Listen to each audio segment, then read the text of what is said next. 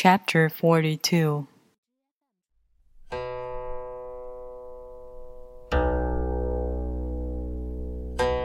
The Tao gives birth to one. One gives birth to two. Two gives birth to three. Three gives birth to all things.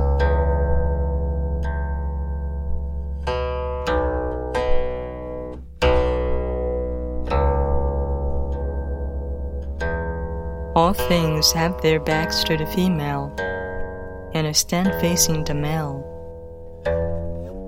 When male and female combine, all things achieve harmony.